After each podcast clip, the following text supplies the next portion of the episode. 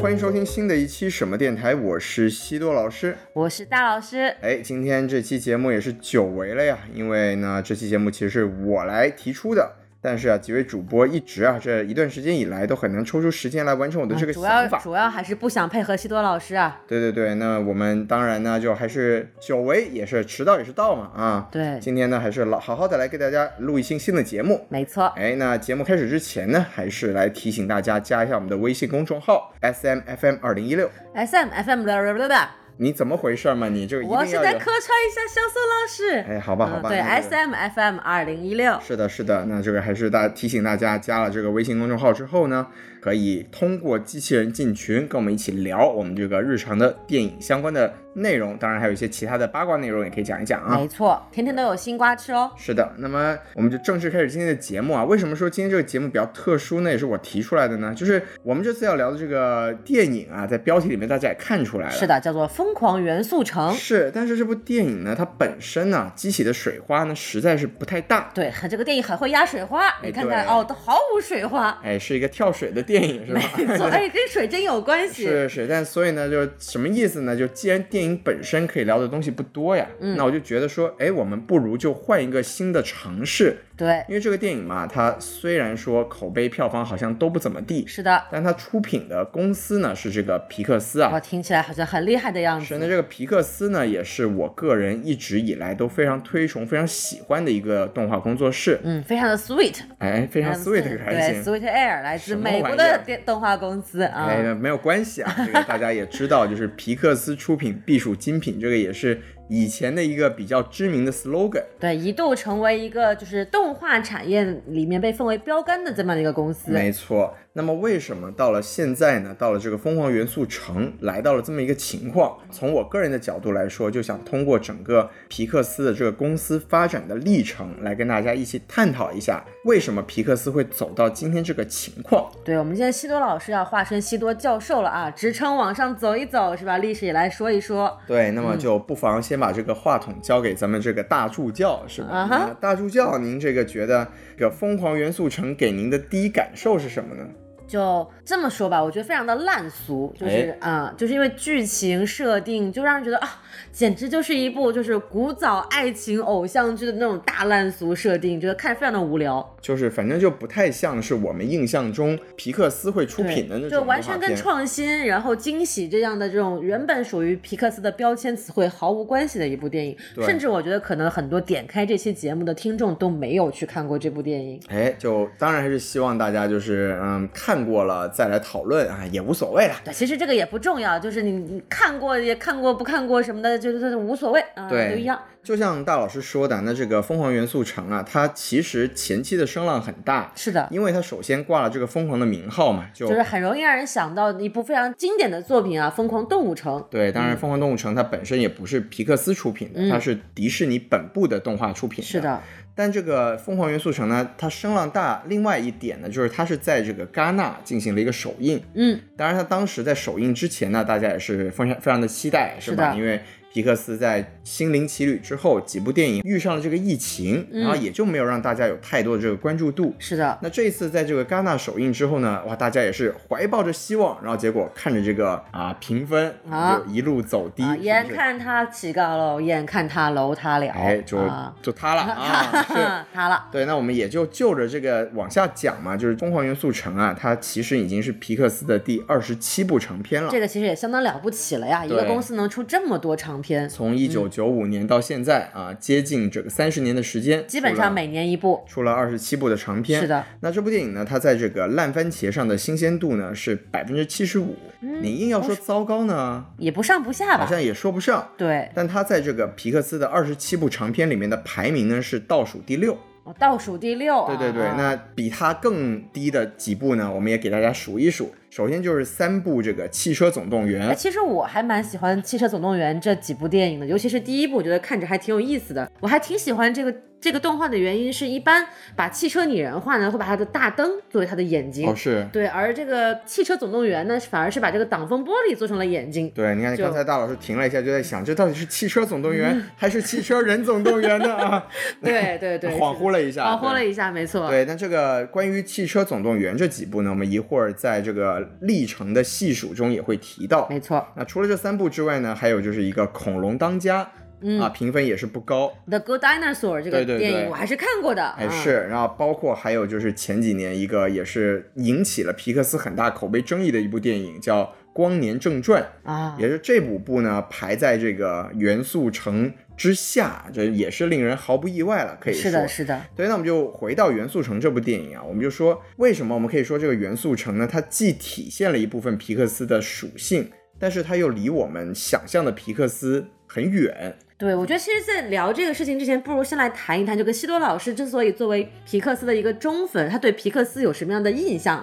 对，我们还是从这个元素城没错嗯开始展开嘛。那元素城里有什么？我们说它是呃体元素现城出里有什哎，么元素城，哎咱 们别别别，有别火有水，啊您这个是突然开始智障了起来啊！然后就是说这个动画嘛，它本身它体现了皮克斯的一个什么特质？ 没错没那它错，这个最明显的呢，就是它的技术上还是可以说是一个丧心病狂程度的一个展现。对，其实技术某种意义上来说，也是一个皮克斯特别明显的一个标签嘛。对那我们回到这个《疯狂元素城》啊，那嗯大老师，您要不然还是为了有一些没有看过这部电影的观众，您把这个电影的剧情简单跟大家介绍一下怎么样？可以可以，就我觉得，就可能大多数观众都不一定看过这部电影，因为哎票房别别这确么实说过于哎呀惨淡。对，我们的听众都是这个啊，品质很高，嗯对是对不是？对，那欣大家赏注水意平看很啊，高注意看，这里有一个小水，那里有一个小火，是，对，然后他们在您这又是抖音三分钟啊 啊！对，确实是这样一个这个小水一个元素，小火一个元素。那这个火元素呢，它其实就是一个外来移民的形象，是，从一个来自这个火之城，哎呃叫 Fire City 哎，还是遥远的火城嘛，嗯遥远的火遥远的东方有一团火嘛，没哎呀错，他的这团火就从大洋的啊彼岸受到了大洋的此岸，他就一家人移民到了这个元素城这个地方。没错那他们生活在呢也是在元素城的郊区这样的一个位 置是。那么有一天呢啊，这个城市调查员小水就突然出现在了这个小伙的家里，然后没错就引发了一系列的争执，因为小伙为了维护他们家这个祖传的小杂货铺，是就跟这个小水开始了一番游历和调查，然后最终两个人啊皆大欢喜，又坠入了爱河，又解决了危机，然后反正就是这么一个烂俗的故事，讲完哎了，总甚至三分钟都不需要啊。总之呢，就是这个电影它的核心嘛，就是首先是用了类似于《疯狂动物城》的一个这个概念，就是说不同的元素在一个城市里面生活。嗯，那当时是动物嘛，对吧？。对它这个不同元素在一起共同生活的场面呢，在电影的开头也有所展没现，错一些没错奇观、一些想象力，还是有那么一点点这个值得期待的地方在那里吧。对，就是还是有展现吧。嗯对，有所展现。对，然后另外一个核心呢，就是这个所谓的水火不容，然后最终走向这个水这个火相融，是，就是情侣嘛，一个爱情故事。那可以说这个内核其实很简单，但皮克斯的故事呢，其实从头到尾它的内核都不复杂。嗯，继续说吧，我们既然把这个剧情给介绍完了，我们回到《疯狂元素城》和皮克斯关系的一个相关的讨论。那首先从我们的角度来说，《疯狂元素城》它有什么部分是体现出了它是作为一个皮克斯的作品出现的呢？嗯那一个最明显的、最直观的来说呢，就是它从技术上来说还是非常的登峰造极，甚至可以说是丧心病狂的展现的。没错，没错。对，那简单的说嘛，那我们刚才说了，这个两个核心，一个水元素，一个火元素，这两个东西，它在动画的角度来说，其实本身的呈现难度都是很高的。没错，而且我们之前在很多电影里面，包括聊《阿凡达》那一期节目的时候，也有提到，就是水啊这个质感，在作为 CG 画面呈现的时候，其实是非常非常困难的。是因的为，它涉及到很多复杂的光线的变化，但是皮克斯作为一个丧心病狂的技术宅，他哎，竟技然术宅可还啊，他行。竟然做到了，就是他把这个水的这个形态做得非常非常的好。对，甚至剧情中最后有一段这个小水啊，男主复活的场面，真的让我在电影院里面一度认为那个段水滴的镜头是实拍的。，对对对，它而且包括我们刚刚说水嘛，其实火也是一样，因为这个小燕这个女主啊，嗯，她一直是一个头部是一个火在飘动的一个对状，态，随时随刻在变化。对，然后它大家想象嘛，就火它有不一样的形状、层次、光泽，然后包括有一段它在这个不同的矿石之间跳跃，嗯它的火焰也会进行不同的这个颜色变对，化。化学老师狂喜啊，。是啊啊，完全不需要上课了，来，同学们一起去看《疯狂元素城》吧，跟我一起背元素周期表。哎，没有元素周期表 啦，就是说什么金属元素可以呈现出什么样的火是的焰颜色，没是吧？错，焰色反应啊，同学们支持点击一下嗯太。厉害了，这个、哎，你看看这个高中以下的这个听友们，这个地方就拿出了小本本，是不是记了起来？是的，是的，对，可以去嗯看一下。对，但是总的来说嘛，就是它体现出来，就是皮克斯它在技术上，因为皮克斯它一直走的这个动画风格，它是一个拟真型的，是的，它是无限的用动画技术来模拟这个现实世界。没错那，在这部电影，像刚才大老师刚才提到的那个阿水复活的那一段，是的，就真的它整个观感让我想到呢，就是我们刚才提到的一部前皮克斯的电影，就是这个《恐龙当家》，没错 Good Dinosaur》。我记得很清楚那部电影，因为它是跟《Inside Out》的《头脑特工队》啊同年上映的。那《头脑特工队》它就是一个概念很强、内核表达也很厉害的一个电影。那《Good Dinosaur》这个《恐龙当家》当年看的感觉就是，哇，这电影讲了个啥呀？但是它的技术就是也是当时它这个风景的呈现呢、水的呈现呢、啊对是真，的还原这个恐龙世界的样貌，对，是真的让我在这个电影院里面有一种呆住的感觉。就嗯我看这个《疯狂元素城》的感觉，就跟我看《恐龙当家》的感受，真的是非常接近的一个体验。嗯然后我后来一查这个演职员表，哎，巧了，同一个导演。好嘛，原来是同一个人，哎对，就是这个彼得孙啊啊，那他其实呢也是一个这个咱们一个少数族裔嘛，他是一个韩裔美国人，怎么就咱们少数族裔对了？亚裔嘛，就是在在美国的少数族裔，对对对，是的，那他其实这个《疯狂元素城》嘛，也是根据他个人的一个经历来改编的，没错因为他的父母也是从这个韩韩国对移民到了美国纽约，然后在这个纽约的布朗克斯啊 （Bronx），就如果大家对纽约了解的话，就纽约五区之一，他们也是家人在那里开了一个杂货铺。然后这个彼得孙呢，就是在那样的环境中长大，然后就在这种因为 Bronx 也是黑人很多嘛，然后纽约大家也知道，就是美国的这种。腐朽的资本主义文化的一个核心体现的地方，然后他作为一个少数族裔，在那样的环境中成长，所以这部电影其实映射出了很多他个人的一个感受。那这个我们也是一会儿在讲这个皮克斯故事内核的时候，可以再再进一步的再讲这个问题。再讲回这个技术啊啊、一个背景的小知识嘛，就是这个《疯狂元素城》啊，它在啊、我们都知道动画是需要渲染的，没错，它在这个渲染的过程中呢，使用的这个处理器的核心呢、是超过了十五万个，十五万个是什么概念呢？这什么概念呢？就是我们跟这个皮克斯自己的动画比较，就是皮克斯的第一部电影《嗯，玩具总动员》当年用的这个核心是二百九十四个。火，对，就是你看三十年三十年间，这是就是一个非常指数级别的一个变化，就包括后来零三年的这个《海底总动员》，就你看过了十年，其实当时的进步也是从二百多个到了这个九百二十三个，没错就，你看现在一下子十五万个了，天哪，就是无法想象，是的，就是你可以说，就是皮克斯在这个技术上真的是一直是走在这个动画制作的一个前列的。包括我们其实当时，如果大家听我们的老听友啊，就当年我和王老师和这个可倩老师聊过这个《超人总动员二》，他说这个动画呢，其实它有很多时候是可以展现出一些真实的实拍的情况下没有办法展现出的一些光影啊，或者说一些质感的效果。没那错，在这个渲染的角度来说呢，皮克斯可以说在这部动动画电影里面，在《疯狂元素城》里面是继续往前走了一大步。可惜啊，就是我们在这 个啊观感上呢，可能不会有太多的人去在意这些东西。对，其实就是很简单的一个道理。很多时候，技术从百分之九十八到九十九的时候，对你能看得出来一点点，但是从百分之九十九点九九九往百分之百走的那段那段路程啊，可能需要花非常非常多的精力，但是很多人肉眼，包括很多专业的人士，可能都不一定能够直观的感受得出来。是的，是的，而且它其实我们说回来，它也不是电影最重要的一个核心部分。是的，对，那我们跳回来嘛，我们刚刚说了一些《疯狂元素城》的这个背景也好，数据也好，那我们就回到皮克斯了。我们这一期是为了捋皮克斯嘛，我们就说为什么《疯狂元素城》的这些丧心病狂的技术可以体现出它是一个皮克斯作品这么一件事呢？一个小背景嘛，那皮克斯其实本身它从基因里来说，它其实是个电脑公司，它不是一个纯纯的制片公司。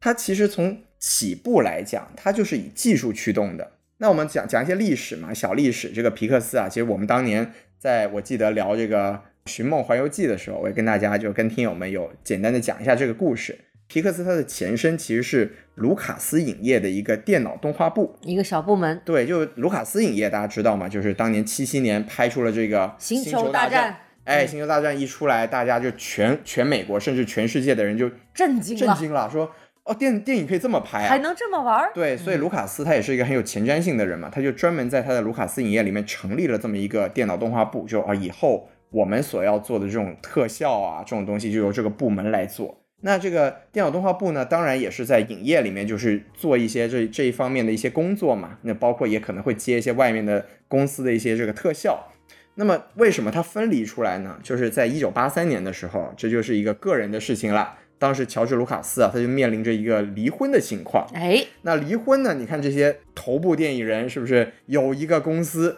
离婚，它就涉及一个这个财产分割了，对吧？嗯那，财产分割，他当时就说，哎，我这个要分割的话，我这都是企业，那不方便，我需要一些现金流，那我就决定把这个啊、电脑动画部给卖出去。当然还有一些背景啊，就是这个部门它本身呢，它盈利能力并不强。但是里面呢又有很多技术大拿，就包括后来皮克斯的一个掌门人之一艾德卡特莫尔啊，他就说，哎，你就给我们一个机会，你卖我们出去，我们自己去寻找一些这个市场的机会，对说吧？嗯教练，我想做动画。对，教练，你不要就这样子舍弃我，对 不对？啊，但当然就还是被舍弃了。啊，而且在其实，在八三年呢，他就想卖了，但是在那个环境下呢，能看好这个技术或者说这个方向的人，他并不多。也需要有一个有前瞻性的人才能做这是件的事情。那就这个时候，前瞻性的人就出现了，当然也是过过了好几年了，对，到了这个未一来的超级前瞻大拿是吧？是的，就啊、你看，一九八三年他开始卖，一九八六年的时候，有一个人呢、就哎，当时也是郁郁不得志，啊，就是这个人啊，他刚从自己上一家公司被赶出来啊，拿了几千万，然后就说：“哎呀，我这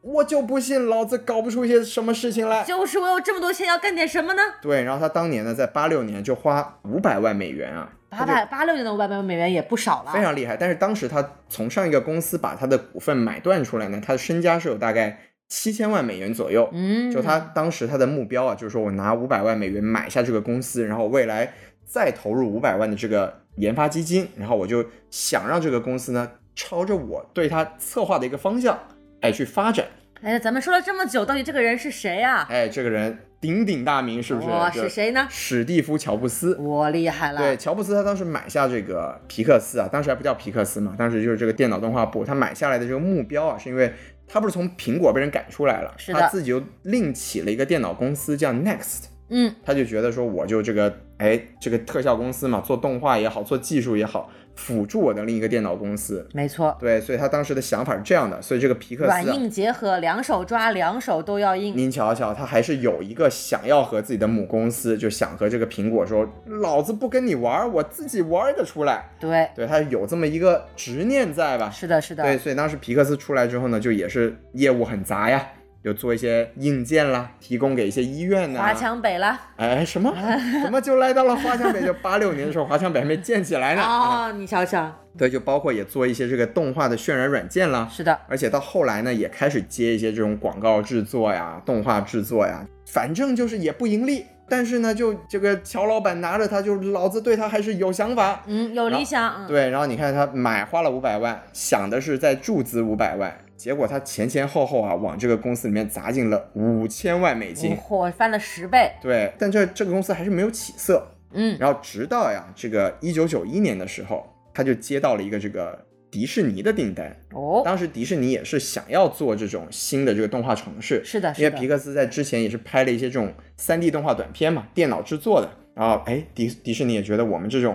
老厂牌也要做一些这个新的这个新方向。没错，因为其实九几九几年前后，迪士尼也是遇到了很大的这个财政危机啊，是的，就是包括几部的这个公主电影上映呢，都不是特别的受到奇效，所以他们那个时候也是一个非常谋求转型和创新的一个阶段。没错，这个话题我们在这个小美小小美美人当鱼中是哎也提到过了，对对对，那当嗯时呢，就确实也是折腾到了九一年，然后接到了迪士尼的订单，然后九五年《玩具总动员》正式上映之后，皮克斯才真正的成为了一个让大家熟知的公司。对，因为《玩具总动员》这部电影上映的时候，其实也是跟《星战》很类似，就是大家会说，哦，原来动画片还能这么拍，对，嗯呃，这个事情我们在一会儿来数这个啊、皮克斯的历程的时候，也会再次提到这个事儿。嗯是的，对。那么说回来，这个《疯狂元素城》啊，就你看我们说它体现出了皮克斯这个技术核心，但是它的问题在哪儿呢？其实它的技术还是很强，但从我个人的角度来说，就是我们刚才也讲了，皮克斯它的动画逻辑是。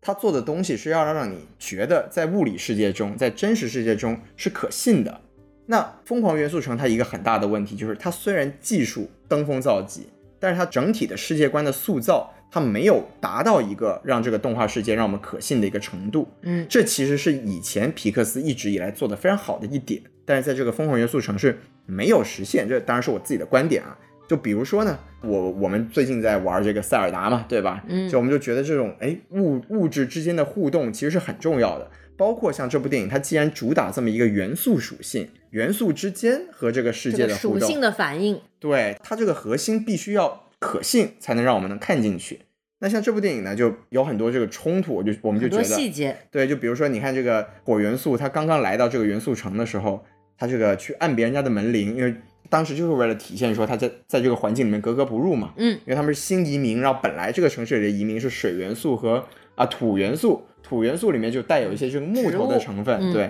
你看他就会说他，比如说他去按个门铃啊，这个门铃就着火了。对它元素之间应该发生反应，但你看他按完门铃，他一对夫妻坐到路边的凳子上，我本来以为你说坐凳子上木凳子也会着火吧，嗯，结果没事儿，是哎吧？防火木凳，就那、吃了防火药的木凳 啊，就受不了，是不是？嗯然后就包括它这个整个故事的核心，其实我们也觉得它有很多不可信的地方。就比如说它，它就有点展现的像这个火元素和水元素这一对儿主角是这个史上第一对儿这个跨元素结合的主角儿，是吧？嗯嗯角色就还有就是一些细节，就比如说他这父母来到这个元素城的时候，进入这个入境登记处。是一个这个土元素给他们登记，然后火元素就哎说了一堆这个啊，呜带带然后口音的这语言，这登记对人听不懂，啊没，错没错。然后这个登记员就说啊，那你们就随便叫个名字吧，然后就啪就给他们盖个章了。这一看就觉得说你这个元素城没建好啊，你这个各民族之间入境这个事情没有大团结啊，对你这个就整体的这个设置啊，没有像当年看这个《疯狂动物城》的时候，就让你感觉说哦，你来到了这个地方，它每一个细节都觉得它这整个城市的设定是可信的，是可能真实存在的就。它其实是背景设定上给自己增加了一些一些麻烦，但是这个麻烦如果做得好的话，其实会很出彩，但是它对就没有很很细致的去解决这个问题。它想呈现，它比如它中间有一段情节是这个小火这个火焰的这个小女孩，她这个在家这个把玻璃给震碎了，然后她利用对自己的这个火的技能把这个玻璃又重新复原就，把硅给融化了，把啊灰给融。化了，然后又变成了玻璃。这哎，段你看这个化学又可以来记笔记 了，是不是？对，就其实这一段它其实是非常有设计的，就是精心设计来展现这个火元素跟其他元素之间的这种产生的反应的生活状态的一是些细节，但是在更多的日常的一些状态下呢，又没有展现这样的细节，没并且错还有一些很奇怪的设定，就比如说他们的这个城市的轨道交通就一定要有水在里面，哎，然后这个火元素这这个移民之城呢，又生活在这个高架的这个水帘洞下面对呀、啊，你这说这个城市一看就不欢迎火元素。对太不欢迎了。对，你啊看，就所以就说他他既想做这种文化融合的背景设定，嗯他又没有造出一个可信的背景出现，是的，对，就让我们就觉得他非常的不皮克斯。那我们说回来嘛，就刚才说的是技术，其实我们也过渡到了技术之外的这个故事的内容。是就皮克斯他过往的电影里面呢，他基本上都是以一个高概念加上一些比较朴素的情感表达来作为一个它的核心融合。哎，那您给说说，对，那比如说呢，这个在呃《玩具总动员》里面，一个高概念就是这个玩具有人性嘛，啊这个也是很简单的，不是能吧？抛弃你的小玩具。对，然后玩具有人性，它要表达的是什么呢？就是一个成长的话题，就是它玩具和主人的感情和玩具之间的感情，是的哎有意的这么一个表达。那来到这个怪物电力公司呢，它的高概念就是因为这个小孩的衣柜背后，它表现出它会通往一个怪物世界，嗯，而且怪物是以这个小人孩类的尖惊叫吓啊、嗯尖叫来作为这个发电的这个能源能源啊来源。然后他讲的其实还是一个这种友情，然后包括他有一个萨里和这个大眼仔去培养一个小孩儿，跟他们去培养感情、成长的这么一个，嗯其实也是跟所有的小孩儿都息息相关的这么一个话没错题。对，当年就很多人的感受就是。我本来是就小孩子，很多小孩子本来是在家里自己睡觉的时候很害怕，嗯因为觉得这个衣柜后面有怪物嘛。但是看完这个电影之后就不害怕了，因为他觉得哎，怪物也不可怕，他会陪伴着我们一起成长。对，这种东西是皮克斯就非常非常了不起的一个高概念加上情感的一个融合。其他的更不用说，像这个《头脑特工队》和《心灵奇旅》，他就索性是把人的情绪和思维做了一个拟人化的处理。其实这也跟元素城的思路是一脉相承没的，错把一些抽象的东西把它具象化，然后呈现出来拟人化的这么一个故事。对，那我们说回来这个元素城嘛，刚才大老师也带到了，嗯，它这个高概念是存在的，它就是把元素不相容，但是又如何生活的这个高概念，放到了一个共同生存的空间里面去做这个情感冲突，最后是想表达一个种族融合、世界大同这么一个话题对，。但我觉得这部电影给我的感觉是，它先它主题先行了，它先对它想我要表达一个民族大融合的这么一个主题，那我用什么方式来呈现呢？哎，导演拍脑袋一想说，哦，水火不容这个好，那我们就用水火不容来做吧。是，所以它最严重的问题，在我看来，就是它的这个情感连接、情感概念本身做的不够扎实。是的，而且啊，它还是以一个情感作为内核主轴的电影。这个你看，我们看到后面，我们比如说一个最最最最不能原谅的问题，就是他一直在强调说水火不相容，是要不然你会浇灭我，要不然我会蒸蒸发你。嗯但是最后怎么解决的？就是两人一牵手，没事儿发生。好，真爱之之牵手，对嗯这个东西，它就和它整体的高概念冲突了。就是你本来你要用这个高概念来做这个情感的戏，但你用情感直接洗掉了你要做的这个高概念的核心，那你这整个故事就不成立了。是的，所以为什么大老师一开始就说看这个电影就整体的感觉就是乏味无趣，因为他想塑造的核心问题，他没有合理的去解决它。这个也是我们作为这个皮克斯的受众，我们对他看到他做出这么一部电影是有点不可思议。我觉得这，因为这毕竟是一个做一个基本商业片的一个最基本的要素，这个跟皮克斯是不是皮克斯已经没有关系了，就是你也是你要作为一部能卖座的商业片，这个是最基本的一个要求，你要解决你提出的核心问题。比如说你在一开始强调说水火不能相容，那么最后你要给大家一个合理的解释，为什么水火能相容，并且他们是如何相容的。哎，但在这部电影当中，这个问题就被一忽略而过了。就韩剧的音乐一响起，镜头一旋转，男女主一跳舞，这事儿就解决了。哎，这这这简直不是一个合格的商业片，这就更更不谈是不是皮克斯的作品了。是的，是的。嗯所以呢，就是我们就说它的核心问题就是它高概念体现出来了，但是它情感内核矛盾都没有解决。是的，皮克斯，我们刚才说了一些评价比较低的电影，其实都存在这样类似的问题，只是做的不好的程度各有高低。那除了我们刚才说的呢，比这部电影评分还低的五部之外呢，包括像《勇敢传说》，其实也是它的高概念和情感没有很好的结合起来。然后包括还有一部这个由星爵和荷兰弟配音的，可能大家也很多很多都想不起来的这个二分之一的魔法，其实也是相似的，它这个高概念和情感表达没有很好的融合起来，这些都是在皮克斯的序列里面，大家对它有所要求，但是它没有很好的做到的一个部分。是的，哎，那我们刚才说了这么多元元素城不行的地方啊，啊包括这个前面有一些不太好的电影啊，我们哎还是应该来讲一讲，就是我们喜欢皮克斯的部分，对吧？可以。就可以我们不妨这个大老师，您要不然浅浅浅的来跟大家讲一讲，这么多年了，您最喜欢的这个皮克斯的电影是哪一部呢？我我先在讲最喜欢的皮克斯电影之前，我先来讲一下我看的第一部皮克斯电影，哦就是有一部电影叫做《重重特工队》。哦，《重重危机》对，啊《重重危机》非常非常早的一部电影了。是的这部电影是我在上小学的时候，老师在教室里放的。厉害了，哇，当时我看完这部动画片的感受就是，哇，动画片怎么可以这么好我玩？大为震撼。我大为震撼，原来虫子真的可以讲话、啊。您瞧瞧，对，我觉得这部电影给我留下一个很深刻的印象，就是他把这个人物的动机，就是这只小虫虫，哎它要，小蚂蚁是小吧，蚂蚁，嗯它要解决就是格格与这个群体格格不入，最终到大世界去闯荡一番，回来之后拯救自己的小镇，哎这样的一个简单的故事，讲得非常的跌宕起伏和生动，能够让人感受到那个怎么讲那种情绪，其实是对小孩来讲是特别特别强烈的一个情绪。打中了，对，打中我了啊，哦正中靶心。然后再往后呢，就是记住了皮克斯那个小电灯的那个啊片头，是嗯对吧？然后慢慢就关注到了这个公司。那么近几年来，就是我也是啊，看着皮克斯长大的一群观众，是不是？那您看着皮克斯，您长大了 呀，是吧？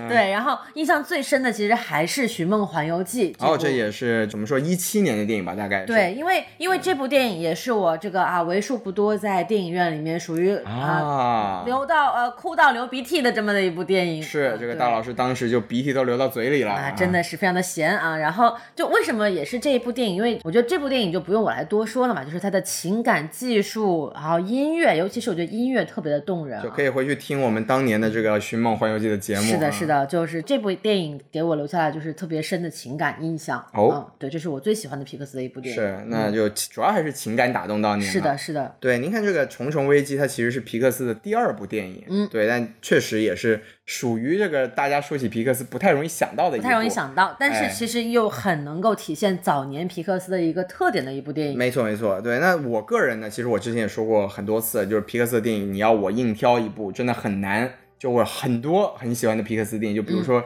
像《超人总动员》，我很喜欢，然后《料理鼠王》，我很喜欢。那位厨王我也非常喜欢，对我觉得吃的看着真的很好吃啊。对，就哪怕是老鼠，就真的很那《料理鼠王》也是很了不起，就是你看他用一个这个老鼠作为厨师的主角，然后让很多人看完之后就没有那么怕老鼠了。对，能够接受，竟然觉得哎，这个东西我想尝一尝，想试一这试。就是老鼠在厨房里出现，居然是合理的啊！嗯对，但是我自己最喜欢的就还是这个瓦力，嗯，机器人总动员是吧？当年当年这个国内的译名，对，那为什么喜欢瓦力呢？就首先它这个拍摄模式，就技术啊这些我们就不讲了，高概念什么的也不说了。它的拍摄模式了不起，它当年一个动画片，它用了一个近乎默片的方式来拍，是的，这个也真的是你想在这个零九一零年的时候看到这样一部电影， 大为震撼，是不是？是对，而且呢，你说回来就是它核心也很简单，就是机器人之间的小爱情。但你更加往往外拓展一步，它是真的可以让你相信整个世界的。就是它当时它的高概念不仅是说这个机器人有感情，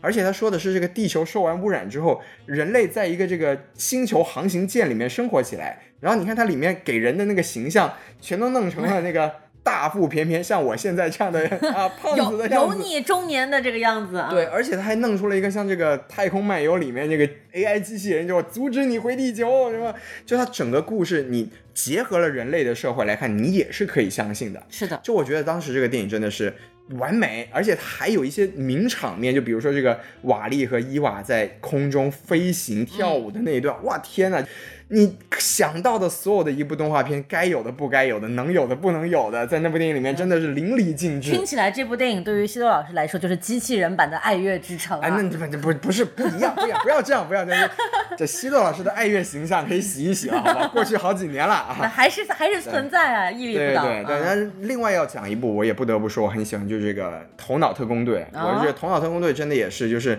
想象力可以达到这个程度，我觉得这当年的皮克斯真的给了人太多的惊喜。是的，是的，对对所以但反而我不太喜欢《心灵奇旅》这部电影。哎，《心灵奇旅》，我相信这个听过我当时和这个王老师和钟队长做过节目，也我也表达过，就是从《头脑特工队》这个层面来说，从皮克斯巅峰的这创造力来说，《心灵奇旅》真的是，呃虽然大家还是好评如潮了，但是在我自己看来是，呃，还是掉了一个档次的。已经是玩剩下的东西了。是的，是的，嗯是的。行，那我们就把这个，哎，大家给大家一点片单，是不是？如果还没有看过的话，说不过去啊、嗯是的赶紧去看。我们就哎，来到今天我们这个想要更加进一步去讲的这么一个正题上，就是从什么时候开始，大家开始讲这个皮克斯不行了这个论调，对吧？我们今天就是想根据这个《疯狂元素城》现在这个不仅是滑铁卢 了，是吧？这个一个惨状啊，嗯来讲一讲皮克斯到底怎么回事儿，就从什么时候开始，皮克斯好像我们现在看不到他，没有办法对他有像以前那样的期待了。是对，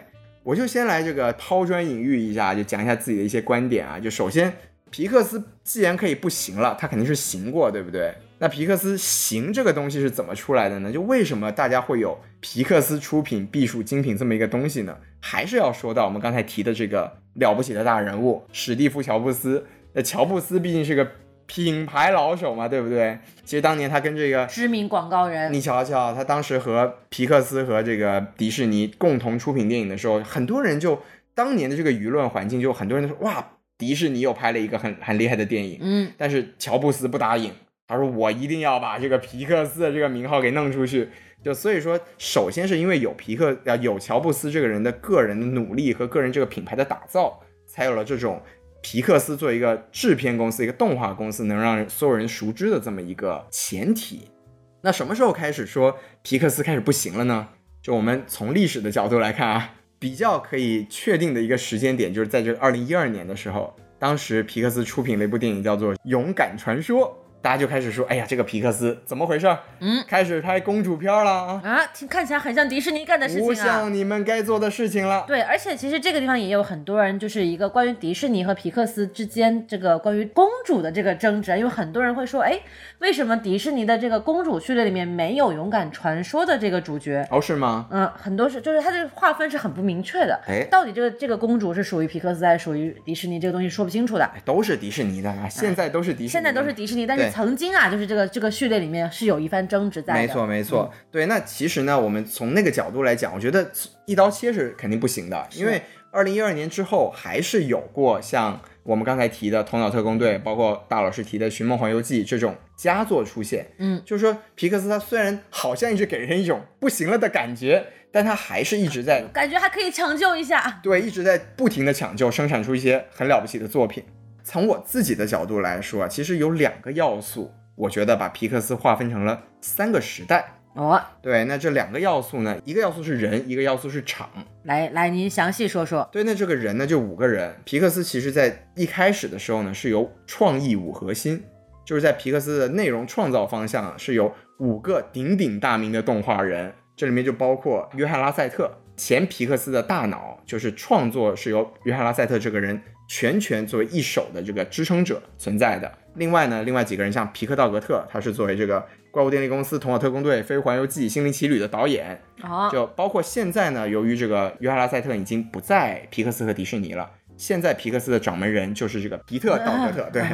对啊，包括还有这个布拉德伯德啊，也是拍过这个《超人总动员》和《料理鼠王》的作为导演，然后还有安德鲁斯坦顿，他是这个《海底总动员》和《瓦力》的导演。啊，另外一个就是里昂克里奇，他的导演作品主要就是《玩具总动员三》和大老师最喜欢的《寻梦环游记》。哦，这五个人呢，就是一开始我们称的皮克斯五虎。这个标志性的一个节点，就是他们俩在零九年的威尼斯电影节的时候，是拿到了这个荣誉金狮奖，五个人一起获得五的。个人同时获得，就是哎呦作为一个厉害了皮克斯的创意核心群体，啊拿到了这一个奖。这就这就是五人一场呢，就是我们刚才说的皮克斯不能脱离的一个名字。迪士尼是的对吧？就这五人一场啊，我自己认为啊，把皮克斯划分成了三个时代。那第一个时代呢，当然就是前迪士尼时代。就皮克斯和迪士尼在一段时间以来，他们是独立的。对，皮克斯是皮克斯，迪士尼迪士尼。但实际上啊，当时两个公司啊，两个厂的关系其实非常紧密的。首先呢，我们刚才说的这个约翰拉塞特，啊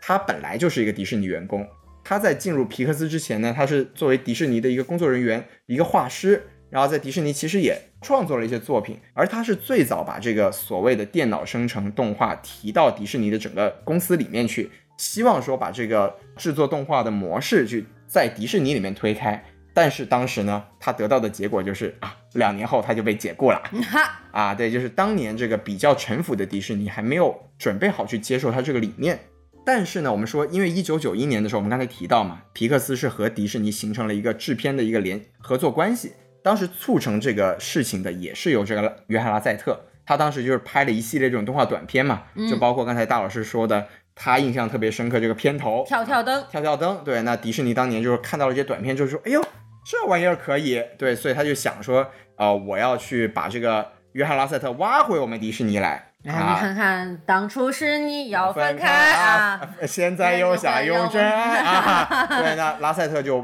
不愿意， 他是的他因为他在这个哪能说回来就回来啊？对，他在皮克斯毕竟是一个领头级别的人物，那他就说，那你想你想要我跟你一起工作没问题，那你得跟我们合作电影。嗯，那所以是他一手促成了这个迪士尼和皮克斯的合作。对，那我们顺带一提嘛，就当时，当时刚才我们也提到了，其实这个皮克斯在前期的时候是有三个人撑起了这个公司，一个是我们当时说最早的一个技术技术方向的一个掌门人，从卢卡斯影业就出来的这个艾德卡特莫尔，他也是现在的这个皮克斯的 CEO。对，那另外一个就是刚才说的创意的头脑核心约翰拉塞特，更重要的一个金钱核心和这个品牌运营核心，也是刚才说这个史蒂夫乔布斯是的，这个时候还没有出现五头是吧？还只有三头啊，。就是说这三头呢，就是公司运营三头，它不是只是创意方向的，因没为错我们也知道，你要建立一个公司，你要有钱，嗯你要有有这个技术，你要有运营，你要有这个创意大脑，所以这就是这三个人呢，就是撑起了皮克斯这个品牌。最早的时候，对，最早的时候，嗯，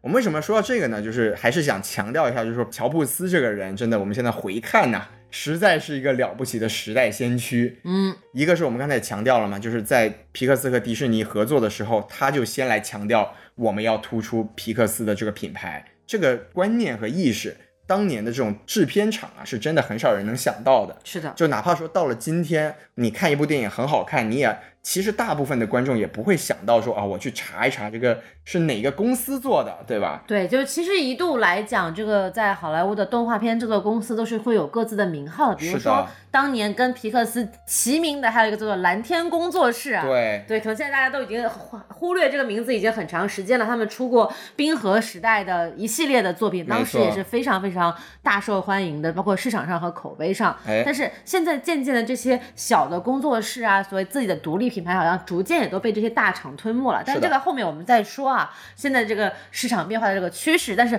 回来讲这个，就是当年的这个二十年前的时候，能够把自己的品牌独立出来，尤其是跟迪士尼这样的啊，地球最强法务公司相抗衡的这样的一个意识和决断和执行力，还是非常非常令令人钦佩的。是的，就是前瞻性真的是太强。是，的，对。然后另外呢，就是这个乔布斯还有还有一个神操作，就是他当时胆子很大，他在这个《玩具总动员》上映之前，我们说九五年的时候，就皮克斯和迪士尼合作的第一部电影嘛，《玩具总动员》嗯他在上映之前开始运作皮克斯的上市，嗯就当时这个。包括这个约翰拉塞特和艾德卡特莫尔都很吃惊啊，就说：“哎，你怎么可能？我们这公司，你看之前你你才弄几个人？对你你当时烧了给我们烧了五千万，什么没搞出来？我们现在电影没上映呢，你就想给我们折腾上市？你嗯怎么、怎么想的？乔布斯他也思路很清楚，他说：“你看我们这个电影上映之后，这个到时候迪士尼看，哎呦了不得，嗯，你们这个我是给我培养了一个这个竞争对手啊，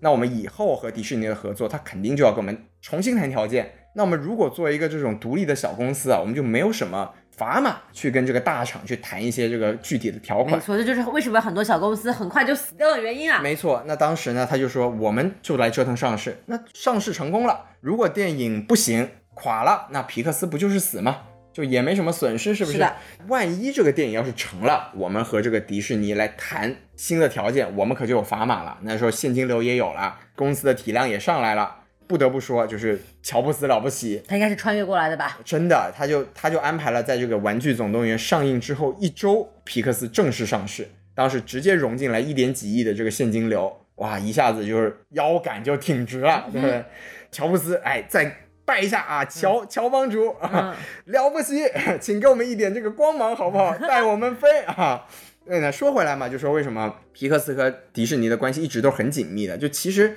在二零零六年以前，皮克斯所有的电影都是和迪士尼合作的，无非只是说一些，比如说版权的所有啦、票房的分成啦，然后制片的这个发行模式啦这方面的一些区别。到了二零零六年呢，就正式的由这个迪士尼当年花了七十四亿美金，哇，七十四亿美金，你想想，再对比一下当年乔布斯投入的这个五五百万万美元对啊，是的，，是的，七十四亿就当时也是一个天价了，就是迪士尼就完全正式的把皮克斯收到了自己的囊中。嗯，当然这里面还有一些背后的故事啊，比如说当时也是迪士尼换了一个新的 CEO 嘛，就是这个鲍勃伊格，我们大家也也很熟悉，也是现在的迪士尼的 CEO。本来皮克斯之前跟迪士尼的合作都闹了很多不愉快，因为之前的这个迪士尼的 CEO 叫这个迈克尔·埃斯纳，就是一个职业经理人嘛，和这个乔布斯的关系也闹得很僵。但是也是换了这个鲍勃伊格之后呢，就成功的实现了这世纪性的一个啊收购。在二零零六年这个节点之后，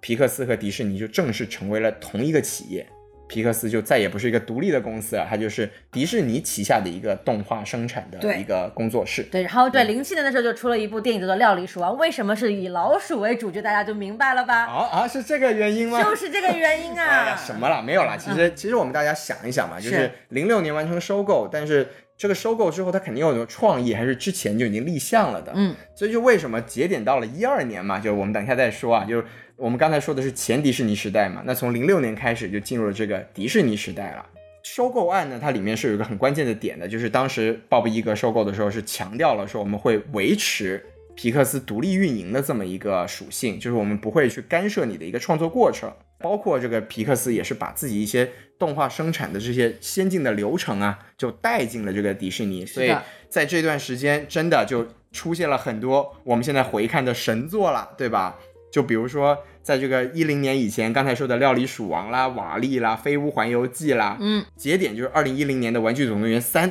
哇，当时《玩具总动员三》是提名了奥斯卡最佳影片的呀。对，它对甚至不是最佳动画长片，是的，是的，就非常了不起。然后，哎，就开始出现这个跌下神坛说了。那为什么我们刚才大老师开玩笑说《料理鼠王》以老鼠当主角？我说这个东西跟迪士尼其实没什么关系，就因为它收购之前呢，肯定是有一些立项呢已经在操作的过程中了。是的，它，但是它在这个直到这个一零年呢，可能有很多电影都本身就是由皮克斯自己就在内部已经在创作了，只是后来就以这个迪士尼共同出品的这么一个方式来发行出现了。对，那到一一年出现了这个《赛车总动员二》，当时这我印象中啊是皮克斯第一部烂番茄没有及格的电影。对，然后之后呢，二零一二年的《勇往传说》，二零一三年的《怪物大学》这几部电影的口碑呢，其实你要说糟糕也没有那么糟糕，但就已经和大家对皮克斯的一个惯有的想象出现了出入了，就觉得，哎，你没有以前的那种想象力了。就比如说《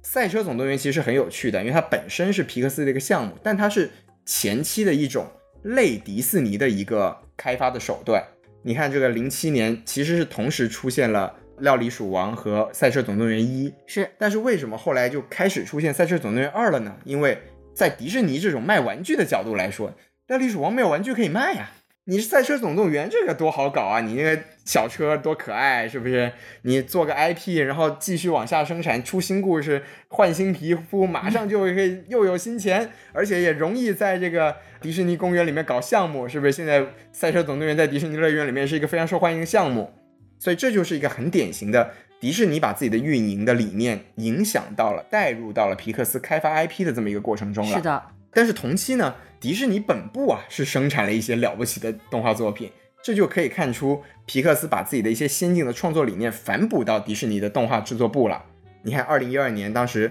迪士尼出了一个《无敌破坏王》，嗯，哎，当时哎，这个皮克斯勇敢传说，迪士尼《无敌破坏王》感觉怎么两个反过来了呀？这十年前的这个言言论就是这两个公司是拿错剧本了吧？ 吊诡的是，当年这个奥斯卡最佳动画长片还是给到了《勇敢传说》，这也是现在很多人回看的时候，嗯一个皮克斯迪士尼的一个算是不小的冤案吧。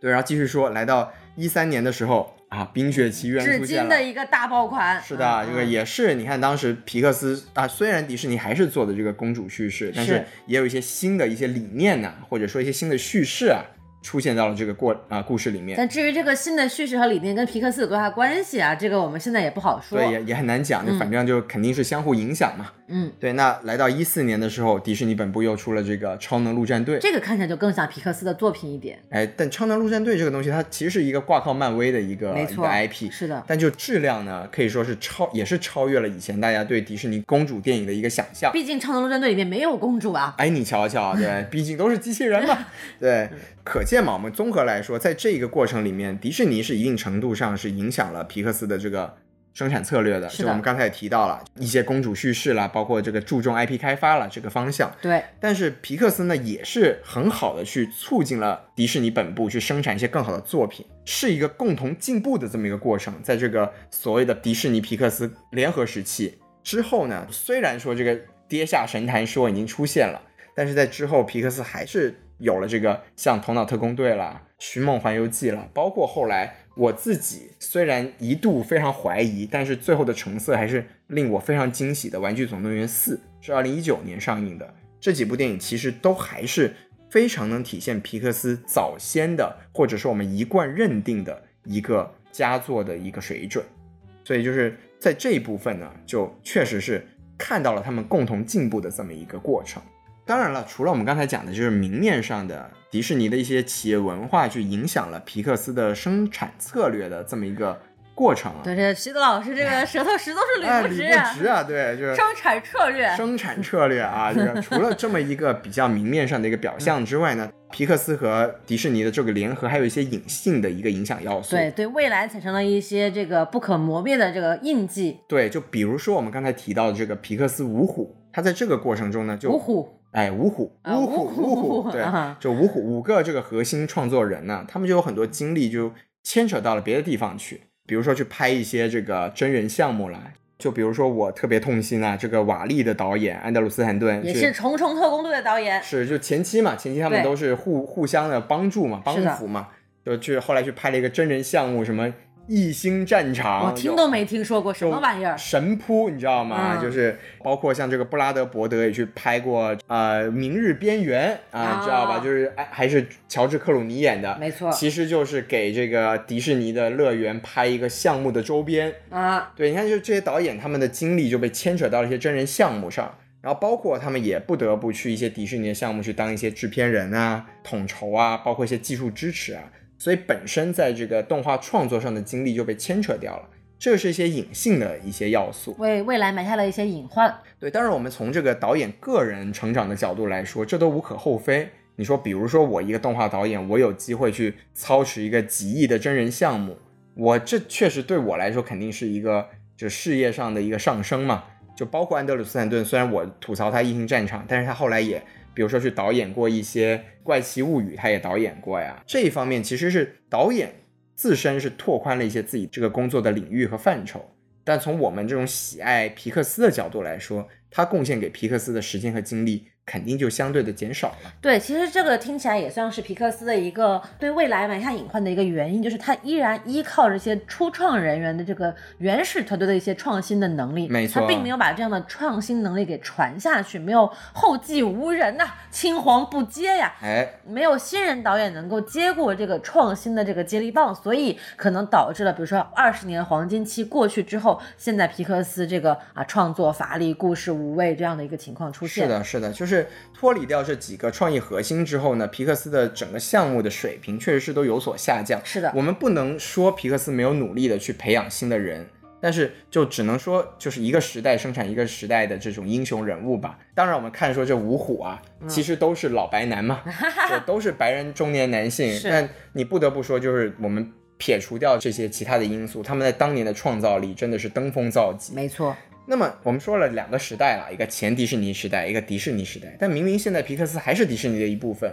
为什么我还专门划分出了一个新的时代呢？除了我们刚才说的这个五虎啊，就这里面其实有个最关键的人物，就是约翰拉塞特。就是约翰拉塞特，他其实在皮克斯被收购之后呢，他是作为皮克斯和迪士尼两个动画公司的一个核心首脑的一个地位。那么一个节点呢，就是在二零一七年这个 Me Too 运动发生之后呢，约翰拉塞特也是因为一个职场性骚扰这么一个丑闻，就被开除出了这个迪士尼。所以我现在新划分出来这个时代就是后约翰拉塞特时代。哇，这么重要，对，因为其实在我个人看来，皮克斯整个发展流程里面，虽然说五虎的创作力都很重要，但约翰拉塞拉塞特这个人真的是非常重要的一个核心人物。像当时其实《玩具总动员》的整个核心是他提出的，嗯，包括你看前期的很多电影，哪怕说像啊、赛车总动员》这种，我自己不是很喜欢，但是这种有扩大这个皮克斯版图的尝试的这种作品，也是由约约翰拉塞特来牵头的。可见这个人他的这种工作能力也好，创意的这个思维范畴也好，包括对于两个动画工作室的统筹能力也好，都是非常的厉害的。那在没有他之后呢，现在其实我自己觉得是可以明显的看得出来，对两个动画工作室的这个创意的打击都非常的大。那这个人去哪儿了呢？这个人现在就可能就赋闲了吧，因为我觉得可能也有很多动画公司想要去请他，但你也不能从明面上去请他。虽然他没有一个实锤的一种像这个凯文史派西也好啊，像这个布莱布莱恩辛格，没有像他们那种就是已经走到法律程序上的这种 Me Too 的这么一个影响，但你像像在这个风潮之下，他肯定不可能作为一个一个领头人物或者一个表面的一个这个人物再去进行一个工作室的一个操持了。当然，我们再退一步说，他经历了这么多风浪之后，他有没有心思再重新回到一个这个前线去进行打拼啊？我觉得可能也也两说了。但总之呢，就是现在迪士尼皮克斯是没有了我之之前认为的一个非常重要的主心骨。嗯那现在的这个操持的核心就是我们刚才说的这个皮特·道格特嘛。其实《心灵奇旅》这个项目，我觉得就非常的典型。你要说这个高概念也好，或者说整个故事的逻辑，或者说他要表达的东西，和早先的啊、皮克斯的内容都是非常的接近的。哪怕说我们就说和这个《头脑特工队》都是是非常的类似的没错，它也是由这个皮特·道格特来主控的，《头脑特工队》也是皮特·道格特作为导演嘛，但是就是没有了约翰·拉塞特，他整个故事或者说整个设定的完整性和和这种感人的地方、触动人心的地方，它就是缺乏了那么一层。你说具体嘛，我们作为外人，我们没有办法真正去了解说约翰拉塞特在整个公司里面起到了一个多大的作用，或者说他影响力到底是怎么样的。但只从我们这个直接的观感来说，没了他之后，全部项目就整体来说比以前就降了一个档次。是的，对。当然呢，约翰拉塞特只是其中的一个体现，就他是 Me Too 下去的嘛。这就是另外就是一个时代的问题了，就是从一七年这个 Me Too 事件展开之后啊，我们也可以很明显的看得出来啊，皮克斯是更多的把这个讲述故事的核心转向了一个少数族裔的叙事或者 LGBTQ 的叙事。这里面有很多这种很争议的东西，就比如说这个《光年正传》，它其实里面是加入了一个其实并不重要的一个 LGBT 的一个同性恋的一个情节，所以就在很多的国家遭到了禁映。这其实，在我们的角度来说，它不是一个不好的事情嘛。它当然是顺应这个时代，它应该做更多的这种多元性的一个叙事。但他把更多的这种创作力放到这个角度之后，他可能就偏离掉了他们更加擅长的，或者说他们以前更加熟练的一个创作的一个模式。在我的角度来看，比如说，你看这这几年的项目，像那个卢卡，什么夏日夏日啊，夏日有晴天，天，对，夏日有晴天，啊对对对，然后包括像这个 Turning Red 变红是什么青呃春春变变形形记，记哪怕说像我们刚才说的这个心灵奇旅，它也是黑人叙事嘛，青春变形记是亚裔啊、亚裔叙事，然亚后裔这个青卢春少女，对这个卢卡呢，这个夏日有晴天，它是一个欧洲的，但它其实它里面虽然没有明说，但它两个小孩之间好像也有也有一些若有似无的这种这种男性的同性的情谊这么一个是表达，包括美人鱼这个东西本来它就有这种有一点这样的象征意味在，嗯嗯对对对，所以就是他把更多的这个精力放到了这个角度上，就包括我们今天这个话题的切口《疯狂元素城》，它讲的还是一个少数族裔融入的这么一个过程。嗯没错，其实我当时看这个，哎，我我突然想起来，这个《疯狂元素城》有一个很好玩的，我当时也是看的时候注意到，就它元素城有这个移民的这个图、啊，留呃图对鉴嘛对，，第一批移民，第二批移民，啊对，让你一一看它这个第一批移民，它全是水元水素，是的，它就很明显的就就是告诉你说，我这个水表达的就是我们这种原住民，昂格鲁啊萨克逊人是不是嗯原对住白人，对不对？然后后来慢慢的这个有火风源，啊，有水，有土啊，对对对，嗯所以就是他他的这种想要去做这种政治表达，或者说我的这这种少数族裔的这个叙述的倾向和动机是非常非常之明显的。我自己是觉得，由于他这个表达过于的明确，他在一定程度上是影响了他认真去做他们熟悉的这种情感故事的这么一个流程的。没错，然后这个这个地方呢，也跟大家讲一个很好玩的小周边啊，小趣事。在现在这个迪士尼官方线上，就是我们知道在迪士尼加流媒体嘛，你可以看到所有迪士尼皮克斯的作品。在现在这个官方渠道上，你去看《玩具总动员二》啊，它其实是有删减的，删减了一个很有趣的一个小片段。我不知道大家对《玩具总动员二》有没有印象？它讲的故事是这个无底，它它是一个明星系列其中的一部分嘛。嗯，然后这个明星系列里面有个老矿工，然后他其其中有个情节很好玩，就是他把这个老矿工的这个包装盒一转过来，然后老矿工里面在跟两个芭比娃娃在聊天，说：“哎呀，你们两个孪生姐妹长得是一模一样的呀，哎，我可是有办法把你们俩搞进这个《玩具总动员》三剧组的呀。” 对，你看，其实这个他就是讽刺嘛，对吧？对你看当时这个角度，他就是你看，我们也知道，就是潜什么导演圈潜潜规规则则，对吧？但你你现在看他线上的版本，他就把这个情节给拿掉了。啊，他这个动作就很值得玩味，非常的政治正确啊，对，就你看他其实他当年明明就是一个讽刺的动作，但他结合这个约翰拉塞特本人的一些这个职场性骚扰，他现在就出于这种不要有争议的一个考量，把这个画面就给拿掉了，你就很好的去体现出。哦，现在的皮克斯也不得不把很多的精力啊，或者说这种警戒线呐、放在这种现在这个时代下面的一些特殊的叙事上。对，所以其实聊到这里，我也想有个问题想要提出，就是你会觉得这个政治正确，包括 Me Too 的这个风潮，会影响到皮克斯的一些创作的能力？那么你还是会对这个问题有什么样的期待和看法吗？你觉得这个方向，因为你刚刚也提到了，就是觉得这个把精力分掉了一部分在这个呃政治表达上，对那么你觉得这个东西他们是应该继续往下做下去呢，还是有所回归到原来的这个创作思路上来呢？我觉得，如果以我们这种站着说话不腰疼的角度来说，就是做好平衡吧。如果说你有能力，你有这个精力，你也有这个野心，还希望把所谓皮克斯出精品的这么一个路线走下去的话，你是要有一定的时间和精力放在你更加熟悉的一些精品生产的这么一个过程中。嗯，但是我自己还是咋作为一个啊纯纯的自由派嘛，一个纯还纯的还是我 liberal 们在聊小美对对人鱼对那一期的时候聊到的一些话题。对对对，嗯我觉得就是这个时代，它不可避免的就是主流的叙事需要有一些向少数族裔或者少数群体去倾斜的这么一个动作。对，嗯我觉得这个其实也是对所有的这个美国的电影制片厂提出的一个，就是所有人都需要面对的一是个的问是题的，如何去平衡那种政治趋势、潮流议题与自己本身创作能力、习惯和惯性的这样之间的一种关系。我觉得是所有的电影制作人都需要去面对的一个问题，包括迪士尼本身，是的因为像小美人鱼出来这么大争议，然后票房的表现其实也在全球层面不尽如人人意的一个情况下，其哎实怎么样去把这种原始 IP 继续开发的能力和当下潮流议题想要去追逐的一些话题，它相结合起来，这个其实是很考验人新一代的这个创作人的这个没能力嗯错的。，对，就时代叙事总是当下创作者必须要面对的一没个议题。错，没错，对是的，这个也是其实文艺作品必须承载的一个使命嘛。哎，那这个东西呢，我们等一下在最后一趴，我们可能再稍微再展开一是下，的，是哎聊一的，聊。对，只是刚好聊到了这里，我们来发散思维一对对下。对，那我们嗯说回皮克斯嘛，刚才我们说了一些就是后约翰拉塞特时代一些政治风向叙事对他的一些影响，是包括 Me Too 啊，包括这种少数族裔、少数群体的叙事。还有呢，就是另外一些时代的影响呢，就比如说现在是一个流媒体的时代，皮克斯啊，它典型的是一个慢工出细活，然后认认真真的把自己熟悉的、适应的东西给打磨好的这么一种生产的模式。嗯，那它在现在这个流媒体的时代就很不适应了，是的，那你比如说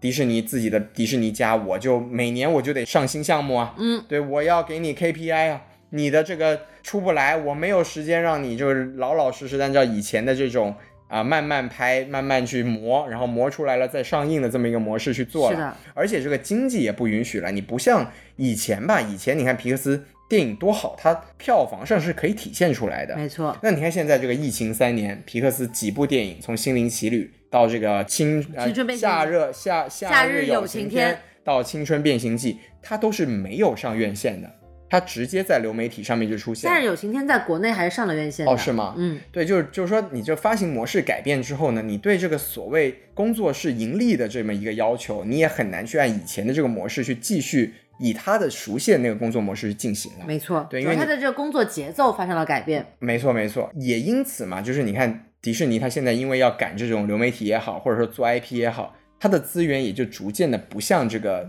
皮克斯去进行进一步的倾斜了。是它更加愿意的去做一些我能看得见的、我比较熟悉可的，控的、可预测对，的。像小美人鱼这种 IP 改编，像这个漫威这个不停的拍新剧，然后我我现在目的是要让这个流媒体的人数赶紧上来。电影的大势不好，我也不求你们去做精品去卖票房，我需要的是去做更多能卖玩具的，能搞这个乐园的，能把我们这个流媒体的这个能赚呃钱现的金流搞啊进来的，对吧？所以就也慢慢的不向这个皮克斯去进行这种所谓的资源倾斜。那一个最典型的表现就是，本来啊，皮克斯是有一个非常著名的这个考察旅行的传统的。啊，对，就比如说当年我们说拍这个《料理鼠王》的时候，因为他拍的是厨师的事儿嘛，是他当时是整个这个皮克斯团队啊，去这个法国采风，不会做饭，我们吃还不会吃吗？当时一群这个创作者们在这个法，在这个巴黎的米其林餐厅啊，几天从前面吃到后面，从从这个前前场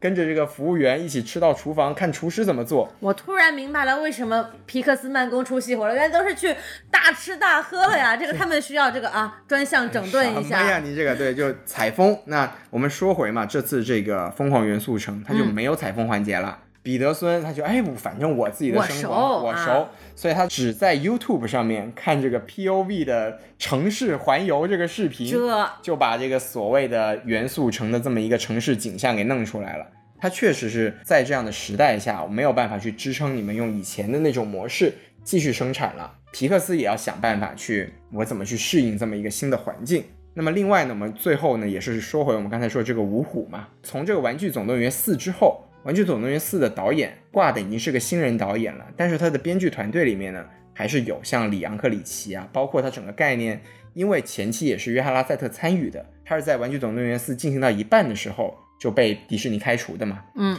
但是在《玩具总动员四》之后呢，我们熟悉的这个创意核心五虎就逐渐的淡出了皮克斯的创意团队。包括我们刚才说了这么多的电影，其实，在《寻梦环游记》之后，包括《玩具总动员四》之后，唯一一个挂名的五虎就是这个皮克道格特在《心灵奇旅》挂了一个导演名号，然后后面的所有的项目里面已经完全没有五虎的身影了。嗯，对，所以就是这个芜湖真的就芜湖了。五虎就慢慢的就呜呼不见没了了，啊是，所以就划分了三个时代嘛，就是我们为回到我们最早说要讨论这个话题，就是皮克斯从什么时候开始显得不太行了？要我自己来说呢，其实是到了这个后约翰拉塞特时代，嗯，我觉得他真正的慢慢的让我看不到了所谓皮克斯以前的色彩。是的，好，那我们刚才呢，就是这个西多老师啊，就一通一通啊疯狂输出啊，疯狂叔叔把自己对这个皮克斯的热爱啊，啊对皮克斯这么多年辛辛苦苦看下来，然后现在的一种比较落寞的一个心境啊，都对跟大家好好的表达了一番，对真的，我们这个节目可以叫疯狂输出台了啊，啊。疯狂西多叔叔，嗯对不嗯对？对那我们当然最后呢落到这里就，虽然我们一直在说，你看我们也说，其实十年前就有人唱衰皮克斯，嗯，我们还是看了他产出了不少，目前还让人就是耳熟能详，是不是的佳作？那我们现在就简单的说一说吧，就是我们从两个人的角度来说，觉得未来皮克斯还值不值得我们的这个期待？结合一些自己的看法，或者一些我们刚才提到的一些时代的情况，不知道大老师有没有一些自己的想法？对，我觉得皮克斯的这个公司，它怎么说？它现在作为一个迪士尼旗下的全全资子公司哈，是对它它的这个独立生产的能力，包括你刚刚讲到的这个五虎的已经彻底的消失，其实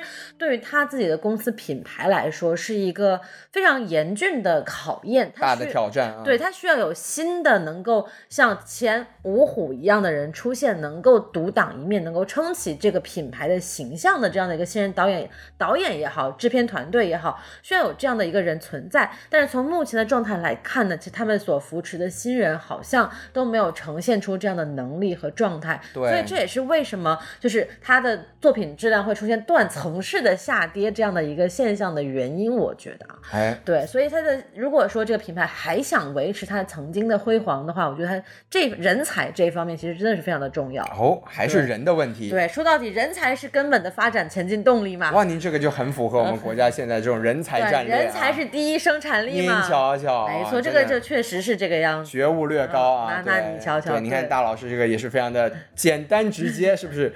straightforward 的 啊？直指人才要点，直对指不对核心，对我觉得这个其实是最重要的一点。然后另外一点就是刚刚我提到的，就是它这个时代命题和它的本身的创作惯性之是间怎么样去融合、去打通，其实这个也很重要。这个其实面所有的制片公司都要面临的一个问题，因为呃，我们先撇开其他国家不谈，但是在美国本土，这个已经是一个非常非常重要的，而且是主流核心的一个问题了。没错对，，大老师讲到了这个人才核心，也讲到了这个世界大事，对嗯不对？啊，对对我就是这个世界大事啊！ 啊展开讲三点，没有哈哈啊，对领导是领导，您说，领导您说对，啊，没有没有，简简单说说，就是其是实我们刚才也提到了嘛没，错就是除了所谓的这种少数族裔或者说政治叙事之外，包括这个流媒体啊，包括这种新时代的电影面临的整体困境，其实对整个动画行业都是有不小的打击的。是对，就包括啊、呃刚才大老师提到这个蓝天工作室，因为它本身是福斯旗下的嘛，没错所以就跟着啊、呃一起被福斯卖掉了一起到了迪士尼旗下，然后在今年年初还是去年的时候吧，就正式关宣停布了。解散了。对对对，那当然，现在这个世界上还有几个重要的动画工作室，整体都是比较疲软的，就包括像梦工厂，我们看这几年也没有什么拿得出手的，可以让大家印象特别深刻的是片子。然后可能这几年啊，记尤其是今年，大家记得比较清楚的，一个是这个由照明娱乐，就是环球旗下的那个 Illumination， Illumination 就以小黄人为核心的这个工作室，今年主要是拍了一个 IP 大片《马里奥》嘛。嗯，对，马里奥虽然说好像有点动画回光返照的意思，但它其实跟动画本身关系不大，对，它是一个 IP 的狂欢。是包括像之前大家就是很惊艳的作品《乐高大电影》，其实也是一个 IP 作品吧，算是嗯，然后今年呢，可能说比较突出的一个表现，最突出的吧，就是由索尼拍的这个《蜘蛛侠》嗯蜘蛛侠、啊纵纵横横宇宇宙，对，但蜘蛛侠这个呢，其实是另外一个话题，就是这个的话，其实也是一个非常有意思的话题啊。是包括在我们之前这个蜘蛛侠这一期节目的影评节目当中，孔老师和小宋老师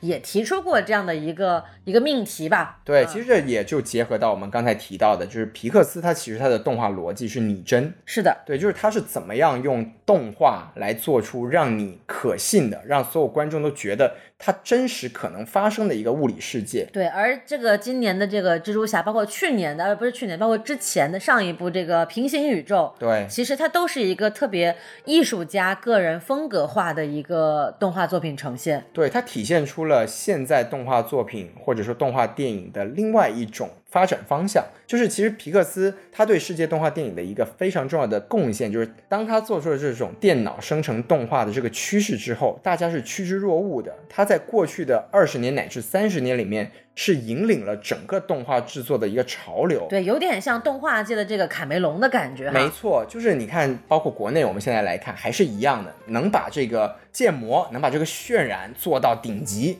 那就是最厉害的动画。是但今年哪从一八年开始吧，一八年横空出世的平行宇宙，到今年这个纵横宇宙，这个索尼蜘蛛侠的这么一个系列，告诉我们如今的动画审美，如今的动画制作好像有了新的发展方向。那么皮克斯是怎么样去面对这个事情？他是用自己的技术去继续走向一个我们刚才说的技术登峰造极的极端，还是他去结合这种新的动画的风格去做新的尝试？那我也是个人很期待，想看皮克斯他如何在未来的这个规划中、未来的动作中去顺应，或者说是继续走自己的、坚持自己的道路。对，其实我觉得这个这两者之间其实是既可以融合，它没有那么大的矛盾冲突的。因为如果你有技术在的话，你想做你，因为拟真也好，风格化也好，它其实都是在技术支撑背景下的一个方向的选择。对，那么，如果说皮克斯依然维持着自己的技术核心的话，那么他们既可以选择拟真，也可以选择风格化，甚至还可以开辟出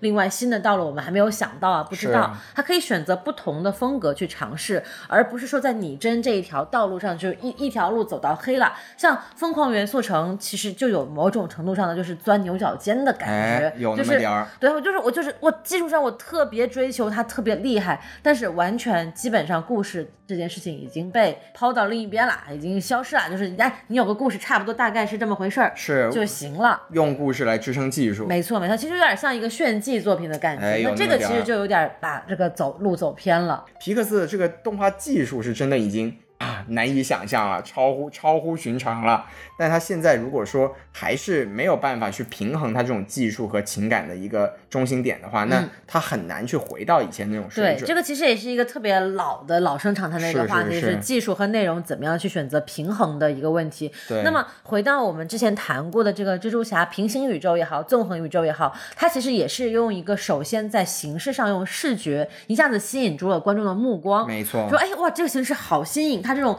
拼接的、剪贴画的各种各样的街头艺术的形式，把蜘蛛侠的这个人物形象体现的淋漓尽致。但是，就包括在节目当中，小宋跟孔老师也都提到，他的故事其实是经不起推敲的。哎他也是用一个另一种技术的方式吸引住了你，只不过这个技术可能比较新，你一下子被眼花缭乱了，乱花渐欲迷人眼了，哦，你还来念起了诗来，你啊来不及思考故事了，才会觉得说，哎，好像这玩意儿挺新的。但是其实静下心来想，现在的这些动画故事里面，真的讲故事的已经凤毛麟角了。哦，对，嗯，再出现像瓦力这样的《寻梦环游记》这样的，真的是用情感去打动你，然后用技术去让你进入这个世界这样的一种完整性的这种动画电影，其实真的已经非常非常少了。对，哎，那说起来，就是大老师，您对皮克斯已经公布的那两个新片，您有有期待吗？我暂时没有什么期 待，二四年的两部新片嘛，一个叫那个《地球特派员》，嗯是啊这个这个也有也有看到过一些这对个 e l i o 啊无聊对的啊啊是，然后另外就是这个《头脑特工队二》，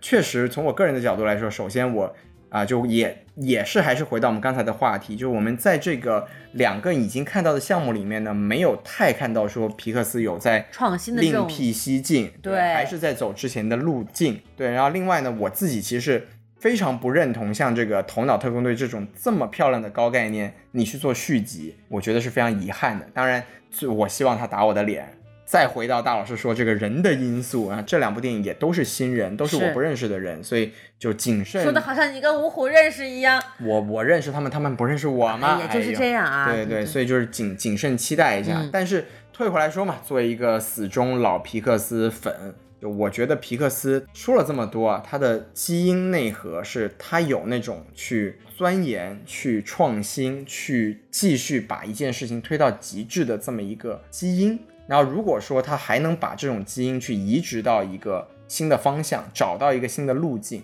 然后在这个新的时代找到属于自己的表达的模式和那个啊、呃新的一种可以吸引我们的动画的模式的话，因为我觉得嘛还是人嘛，说到底人就是基因内核，他如果有这样子的精神，那我还是希望我也相信吧，就是可以在不久的将来看到他们走出一条属于新时代皮克斯的一个，但是又继承了以前的这种我们喜欢的皮克斯内核的东西。是是，对没，错，我是我是还是抱有这样的希望 啊，等待着。没错没错，就是觉得还是需要静下心来去认真的思考一下自己的未来发展路径，对吧？对确实这几年对于各大电影公司来说都是一个迷茫期啊。你瞧我瞧不知道电影还有没有人看，不知道自啊，己的有的有的有的，我们还要看的吗？啊，对，不知道这个未来的道路在什么样，尤其是刚刚西多老师提到的这个流媒体，确实它的这个发行方式，然后内容呈现的这个分发的渠道，还有包括人们观影的习惯，都已经发生了巨大的改变。没错，那么对于这个创作呃已经非常成熟的工业化创作来说，其实是一个不小的冲你击，瞧瞧它，是需要从头从源头上去改变它的这个生产模式的。哎，对，那么这个其实就是所有人都在一个重新的起点上，在一个新的起跑线上。哎那在这个新的起点上，谁能够冲到前面去，真的就是看当下的这个决策者和这个参与者的这个能力和决断力了。哦，上升了啊，啊对，上开升了开始有这个领导的视角啊、了，开始上价值了，哎啊简。单的说完了三 点，啊，对，也是就标志着我们的节目可能要走向结束了。是是，那我们嗯今天啊，就跟大家叨不叨说了很多个人对皮克斯的这个过去的历史啊，未来的展望。是不对，是其实也是出于就是个人对于皮克斯的喜爱，没才错来了一集这么啊前不着村后不着店，没有任何热点可以蹭的节目。对，嗯也是很认真的积累是了一些内容，然后希望大家也是喜欢我们这个模式。如果觉得呃我们这种跟大家介绍一个公司或者说介绍一个趋势这种节目模式呢，也是你们喜欢的话，我们以后呢也会按照这个方向给大家准备更多类似的内容。对，我们也可以来聊一聊一些老片子啊，聊一聊一些系列电影啊。如果大家有想听的内容，也可以在评论区啊打出来，或者是留言告诉我们，我们对也对可以对加入我们的选题策划当中。是的，那么哎，转评赞对不对？啊也对可以打赏。对，家人们啊，走起来对，当然最后呢，还是要提醒大家加我们的微信公众号 S M F M 二零一六。 ！S M F M 二零一六，然后也哎可以进群跟我们提你们的相关意见哦。没错，对，艾特我们就好了，我们都在群里随时跟大家交流啊。没错，那我们今天这个皮克斯专场啊，就告一段落，希望皮克斯能够考虑一下我们的意见啊，你看瞧瞧好自为之。好自为之。 对，哎，遥远的东方有这两个为你们操心的人呢、对，不要不识抬举。啊。你还说什么？好，赶快停在这里吧。好，拜拜，我们下期节目再见啊。再见，拜拜 Remember me, though I have to say goodbye. Remember me, don't let it make you cry.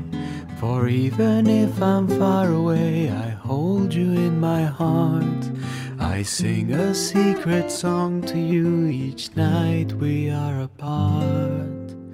Remember me. Though I have to travel far, remember me. Each time you hear a sad guitar, know that I'm with you the only way that I can be. Until you're in my arms again. Remember